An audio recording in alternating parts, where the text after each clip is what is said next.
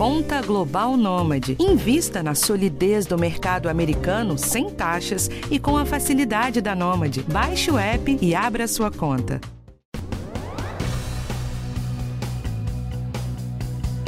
Quem acorda de manhã e nota fios de cabelo no travesseiro, ou percebe o pente cheio de cabelo, ou junta um chumaço de cabelos no banho, começa a se preocupar e a se perguntar: será que eu estou ficando careca?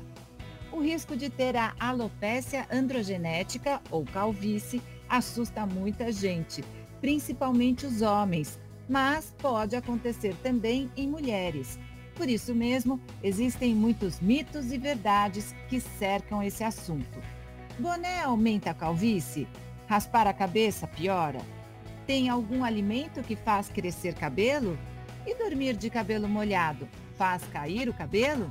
Bom, quem vai responder essas e outras dúvidas e contar para a gente as novidades no tratamento da calvície é a dermatologista Paula Tomaso, da Sociedade Brasileira de Dermatologia e professora do Centro de Estudos do Cabelo da Santa Casa do Rio de Janeiro uma especialista em medicina capilar.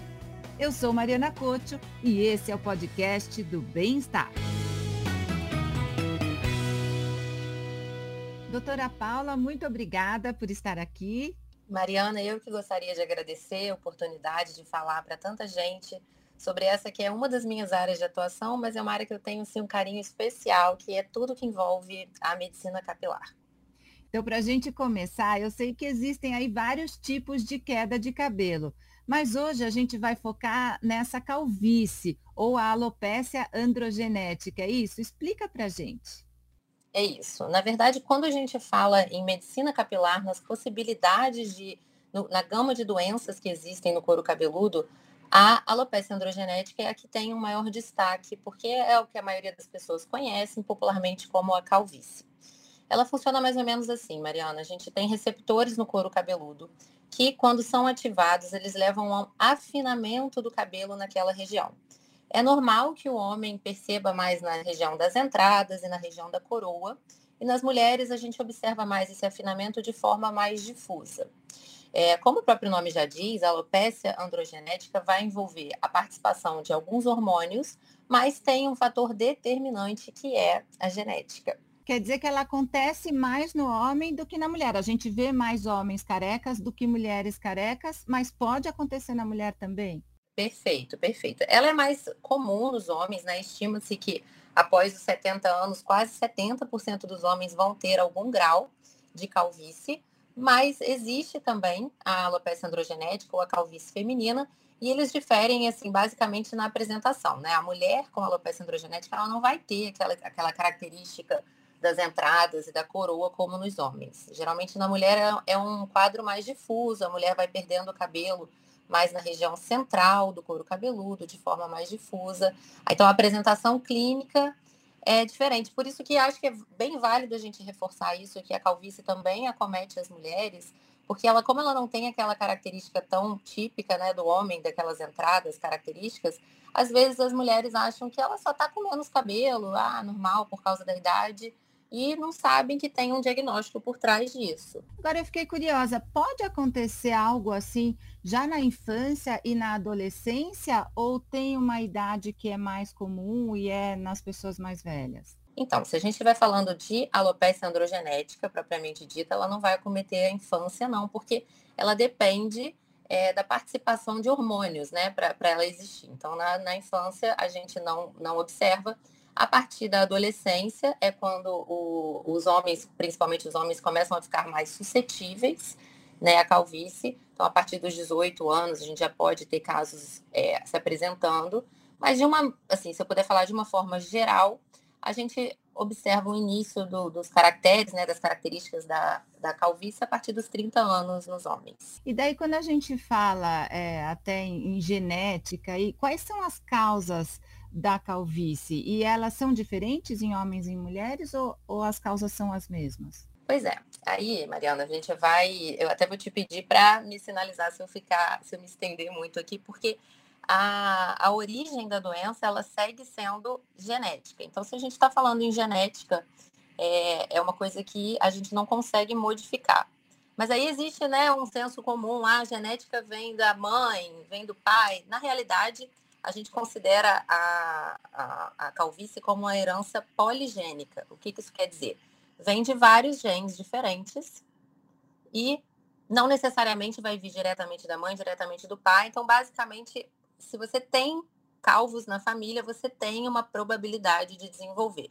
Não é uma regra, não é porque o pai é calvo que o homem vai ficar calvo, ou porque a mãe é calva, a mulher vai ficar calva. Mas se você tem o gene na família, você sabe que você tem uma maior predisposição a desenvolver. É, então, nessa parte genética, que é um, dos pontos da, que originam a calvície, é uma condição que está ali hereditária. Mas a outra parte pode sim ter algumas causas que podem agravar, tá? E aí entram principalmente tratamentos hormonais, principalmente os anabolizantes, que podem acelerar um pouco esse processo e piorar a calvície. É, alguns distúrbios hormonais também, algumas outras doenças que o paciente pode ter, que junto vai com, vai, é, eles vão somar na piora daquela densidade capilar. E, e alguma, não, considerando nas mulheres, algumas, alguns tipos de penteado, como mega hair, tração, é, podem também favorecer a piora e o agravamento do quadro da calvície. É, doutora Paula, vamos por partes aqui. Eu até estava pensando, o meu pai, por exemplo, é careca e eu sempre ouvi, ixi, então seu filho também vai ser careca. Quer dizer que isso não, não tem a ver pelo fato de ser é, da família da mãe, então. Não, ai Mariana, fico feliz até de tirar essa dúvida aqui, porque isso é um senso comum de que a herança vem da família materna. E não, isso não procede. Na realidade, como eu expliquei, é poligênico, tem vários genes envolvendo a genética da calvície. E pode ficar tranquilo que você não está sentenciando seu filho, né? Se ele for a desenvolver calvície, existe todo um arsenal genético que está contribuindo para isso e não está vindo diretamente da mãe, não.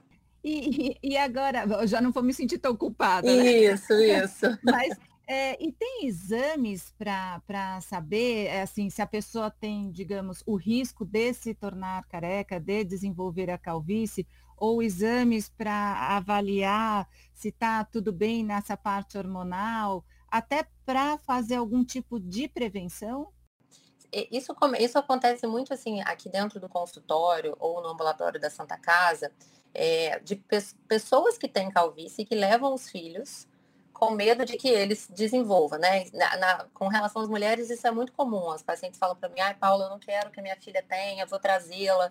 E não existe um, um, um, exame específico genético que, é, que diga com, com certeza que a pessoa vai ou não desenvolver. Porém, se você sabe que tem essa genética na família, o melhor caminho é, de fato, consultar um dermatologista precocemente, porque a gente tem sim características no exame físico, a gente faz um exame que se chama tricoscopia, que é um exame que aumenta em 70 vezes a imagem do couro cabeludo e dos fios. E naquele, nesse exame, é, eventualmente a gente consegue identificar um afinamento microscópico do cabelo. E naquele momento ali eu posso sinalizar de que talvez seja um indício. E no geral eu faço um check-up anual de pacientes que têm muito receio da calvície, mas que num primeiro momento ali não tem nenhum achado, a gente faz uma análise anual, como se fosse um check-up realmente. E a melhor forma de prevenir é realmente fazendo uma consulta detalhada com o dermatologista. Nesse check-up anual, daí tem exames de sangue para medir hormônio também? Também, também, perfeito. Exames hormonais, é, exames é, de vitaminas e nutrientes também, né? Hoje a gente tem dietas extremamente restritivas que podem levar a uma deficiência é, proteica que vai gerar ali alguma alteração hormonal, então a gente faz também essa checagem laboratorial. E, esse, e essas fotografias seriadas do couro cabeludo, fica com a gente no banco de dados para a gente sempre fazer essa comparação. Porque se tivesse diagnóstico precoce, você consegue reverter essa tendência de calvície? Você consegue fazer um tratamento antes de ficar careca, por exemplo? Isso é possível? É, é, perfeitamente, é possível. É claro que o quanto a gente vai conseguir interromper esse processo, a gente não consegue é, garantir o quanto de cabelo a gente consegue preservar, mas sem dúvida nenhuma, se a gente pega uma calvície em estágio inicial, as respostas ao tratam aos tratamentos são muito melhores. É, eu sempre faço uma analogia da calvície como se ela fosse um trem, tá? Que está indo numa direção. Então você está indo, aquele trem está indo em direção à calvície. Todo o, e é um processo, né? Não vai acontecer do dia para a noite, não vai acontecer de um mês para o outro, é um processo insidioso, lento. Então, uma vez que a gente descobre que você tem alopecia androgenética, todos os tratamentos eles vão visar parar um pouco esse trem, não deixar ele seguir aquela rota ali em rumo da calvície, em rumo à calvície, né? Mas a gente também tem medicações que ajudam a reverter o quadro. E quanto mais inicial e precoce, sem dúvida nenhuma, melhor o resultado. Antes de você me explicar um pouco mais sobre o tratamento, eu queria tirar algumas dúvidas que eu falei lá no, no começo, né? Que a pessoa às vezes nota que acordou, tem fio de cabelo no travesseiro, vai tomar banho, sai um chumaço de cabelo. Tem algumas situações que começam a ficar preocupantes.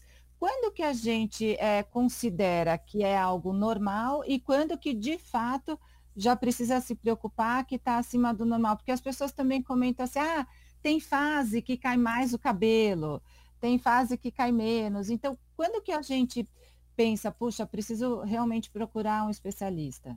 Você sabe, Mariana, que é mais comum as mulheres perceberem esse volume de queda, né?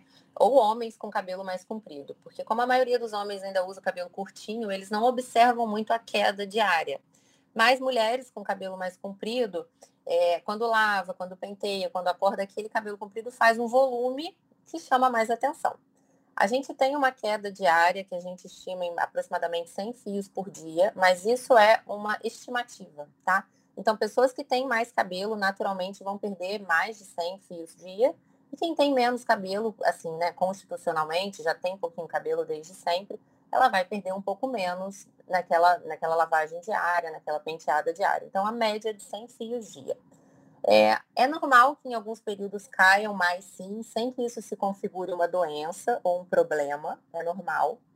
É, só que geralmente quando isso acontece, por curtos períodos, esse cabelo já volta normalmente a cair o habitual dele. Então, na maioria das vezes, isso não requer uma investigação.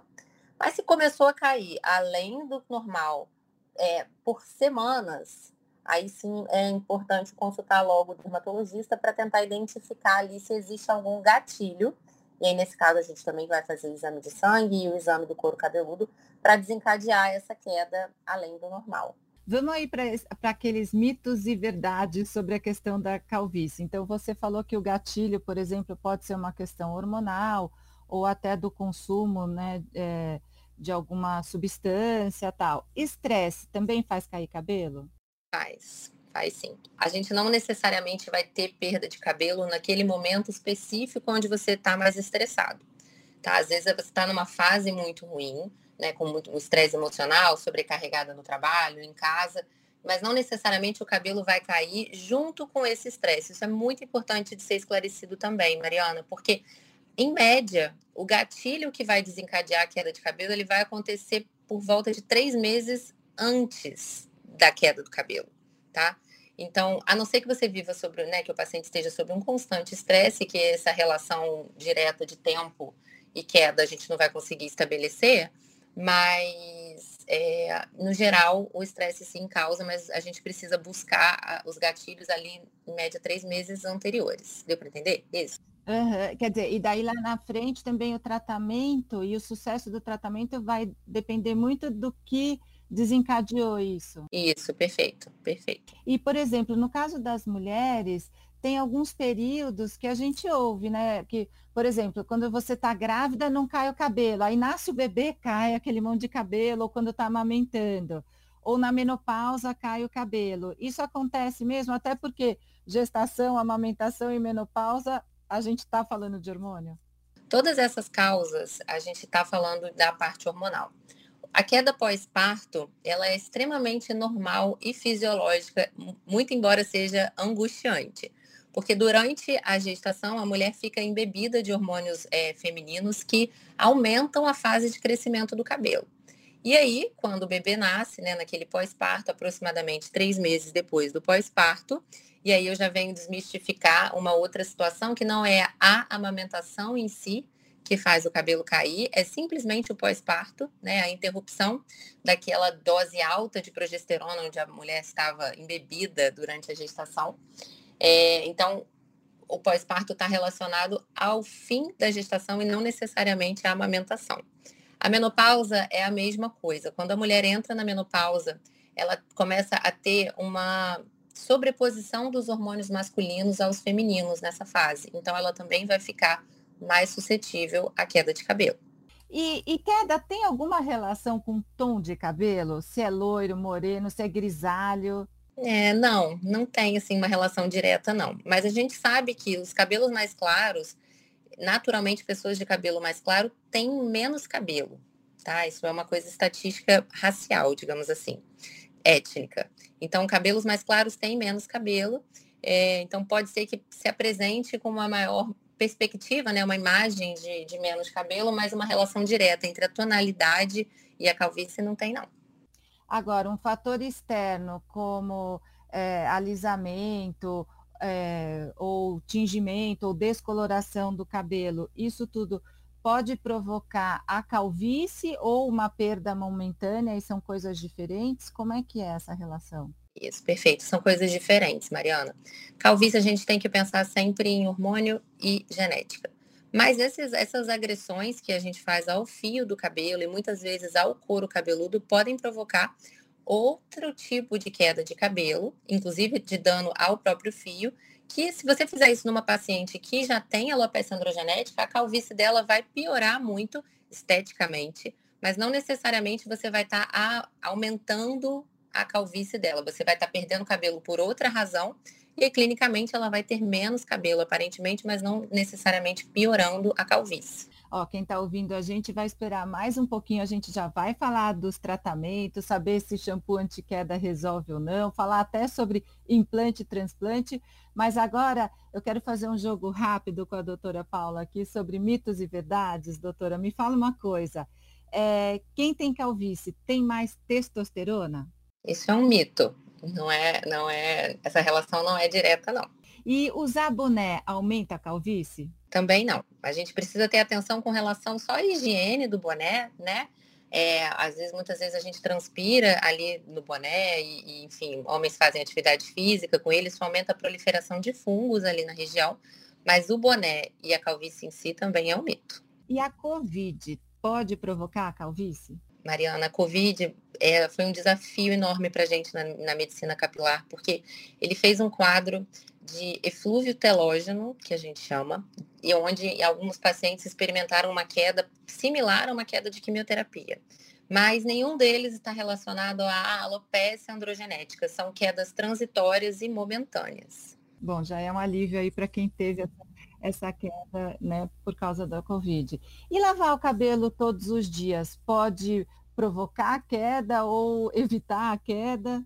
Não, de forma alguma. Lavar o cabelo não vai nem piorar e nem melhorar a queda de cabelo. A gente precisa lavar o couro cabeludo de acordo com a oleosidade que é produzida ali na pele do couro cabeludo e, consequentemente, transferida ao fio. Então, pessoas com cabelo mais oleoso devem sim lavar o cabelo diariamente e pessoas que têm o cabelo mais seco, não percebem muito essa oleosidade, eles podem espaçar a cada um ou dois, ou dois, a cada dois ou três dias, mais ou menos. Isso tudo diz respeito à oleosidade, realmente. Agora, vale chamar atenção para o seguinte: na lavagem, né, na hora que a gente está lavando o cabelo, é a hora que mais cai. Então, se uma pessoa está experimentando, está passando por um momento de queda maior e fica com receio de lavar o cabelo, vou dar um exemplo, pula dois dias, vai lavar o cabelo depois de três dias. Naquela lavagem ali, vai cair os cabelos referentes àqueles três dias sem lavar. Então, não é nem é bom psicologicamente, digamos assim, que a pessoa fique muito tempo sem lavar, porque senão, na hora que for passar o shampoo ali, com certeza vai cair mais do que o que ela está esperando. Vai entupir o ralo. Vai né? entupir o ralo, é. E é verdade que tem alimento que faz, é, que faz crescer cabelo? Olha, um alimento específico assim, não. Mas a gente sabe que dietas muito restritivas estão associadas à perda de cabelo. Então, pessoas que passam muito tempo sem se alimentar ou que, não, ou que ingerem uma quantidade calórica muito pequena, eles podem sim é, desenvolver perda da densidade, né, da quantidade de cabelo. E as deficiências nutricionais, elas precisam ser analisadas por exame de sangue, para a gente avaliar se existe alguma deficiência, por exemplo, de vitamina D, ferro, ferritina, vitamina B12. Esses são os, os, nutrientes e as vitaminas que de fato interferem no ciclo do cabelo. Mas um alimento em si específico, não. E raspar a cabeça faz o cabelo crescer mais forte? Não, não faz não. É que quando a gente raspa o cabelo, é, a parte que fica ali em contato com a pele é geralmente a parte mais grossinha do pelo. Então dá uma sensação de que ele engrossou né? Porque você tirou aquela ponta que é a parte mais fininha e aí dá uma sensação de aumento da espessura do fio, mas não engrossa e nem faz crescer mais forte, não. Usar secador faz cair cabelo? Cair não, mas pode danificar bastante o fio se você não usar, se a gente não usar um protetor térmico adequado. Dormir de cabelo molhado faz cair o cabelo ou dá uma dor de garganta? Que os dois. cair o cabelo necessariamente não, mas é, o, o, cabelo úmido ali em contato com o travesseiro vai servir como um verdadeiro, é, uma casinha para proliferação de fungo, porque fungo gosta de ambiente quente e úmido. Então, aumenta muito a incidência das dermatites no couro cabeludo. Então, dormir de cabelo molhado não é um bom hábito. Quer dizer, e a dermatite pode provocar queda? Pode provocar queda. A dermatite seborreica pode estar relacionada à queda. Mas que daí, no caso, é uma queda transitória, como aquelas outras. Perfeito. Uhum. E, e, e, por fim, já vamos falar do tratamento. Pode lavar cabelo com sabonete ou, ou a pessoa precisa escolher bem o produto que usa? Olha, a questão do, da escolha do produto para limpeza vai dizer muito mais com relação à qualidade e saúde do fio e do poder de limpeza. Hoje eu acho que a gente tem muita coisa disponível né, no mercado de shampoos para todos os tipos de fio, para todos os tipos de queixas. Então eu, eu não vejo necessidade de lavar o cabelo com o sabonete, mas isso também não vai ser responsável por piorar ou aumentar a calvície, não. É mais uma questão estética, sabe, do, do fio. Bom, doutora Paula, vamos falar então do tratamento. Quando um paciente vai aí até seu consultório, já constata que realmente tem lá um início de calvície ou já está com uma calvície avançada, qual é o tratamento? Até queria saber se é diferente quando está no começo, quando já está avançada. É diferente mais no sentido de prognóstico, tá? Assim, mais do que se esperar de resultado. Porque basicamente a gente precisa fazer uma medicação que vai engrossar os fios, e aí para isso a gente usa o minoxidil. O minoxidil ele existe em loção e em comprimido. O comprimido só pode ser prescrito por dermatologista e a dose é bem estabelecida de acordo com cada caso. E um outro componente é o bloqueio dessa ação hormonal no couro cabeludo. A gente tem uma classe de medicações que fazem esse bloqueio, que é, vão ter mais ou menos efeitos colaterais. Tudo isso a gente define junto com o paciente, de acordo com a faixa etária, com o estilo de vida. É, e essas medicações vão, é como se eles fossem o freio daquele trenzinho que eu falei ali no começo. Eles vão impedir a progressão e o minoxidil vai ser responsável por aumentar a espessura dos fios. Isso é o básico, tá? A gente está falando do beabá. É claro que nesse paciente eu já fiz um exame de sangue completo, já identifiquei se existe alguma deficiência de vitamina ou alguma coisa que precisa ser reposta. E por fim, hoje a gente tem uma gama de procedimentos que a gente oferece dentro do ambiente de consultório que visam também estimular mais esse couro cabeludo. Essas sessões aí varia muito de cada caso, com a severidade, o que, que a gente vai injetar naquelas aplicações, mas são tratamentos complementares que vêm mudando muito nosso, os nossos resultados. Então quer dizer que o tratamento básico ele é via oral. Isso, perfeito. E, e tem esse acesso no SUS, no Sistema Único de Saúde, doutora Paula?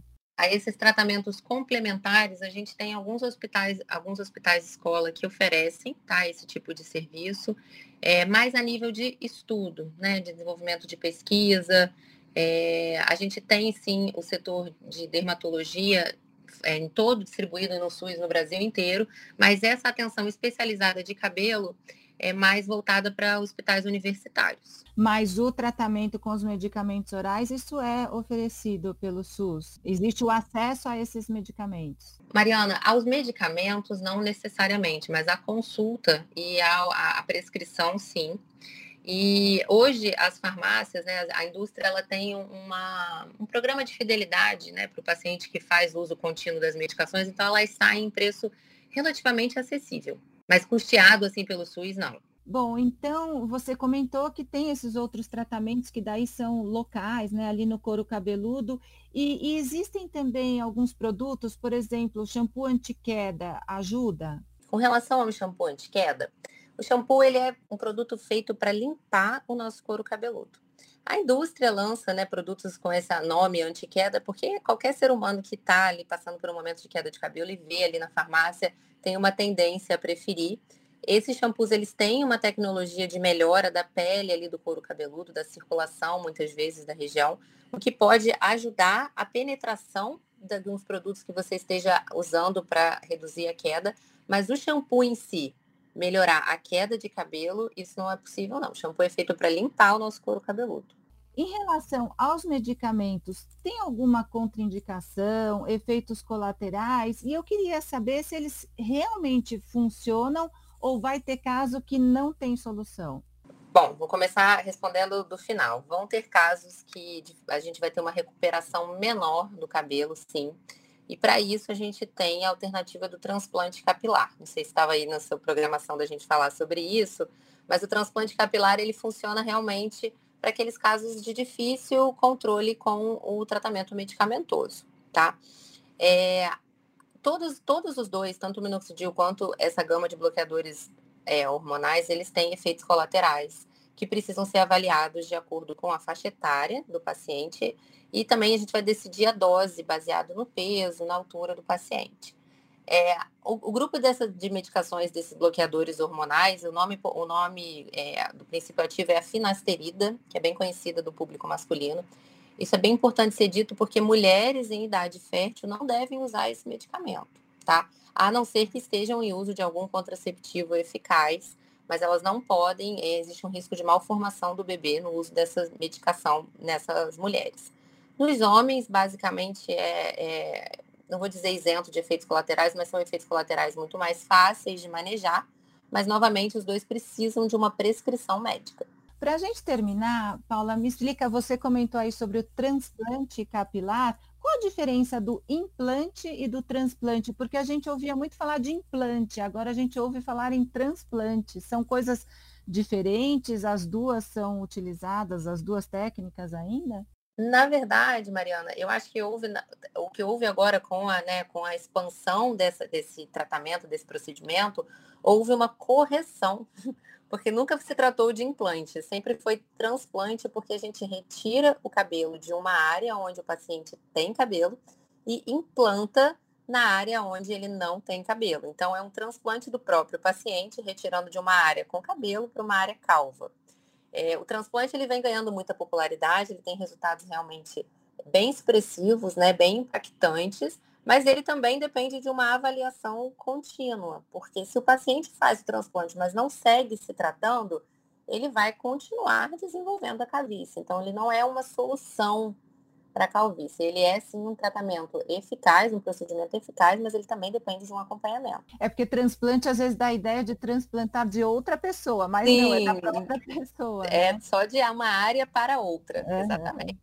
Agora, quer dizer, transplante já aí já é uma cirurgia, é algo mais complexo e, e eu imagino que seja bem mais caro também por, e, não, e que não tenha no SUS, é isso? É isso, é isso. É uma, é uma cirurgia de custo alto, porque é uma cirurgia extremamente demorada, tá? A gente é uma estimativa de mais ou menos oito horas de procedimento cirúrgico para completar um, um transplante capilar.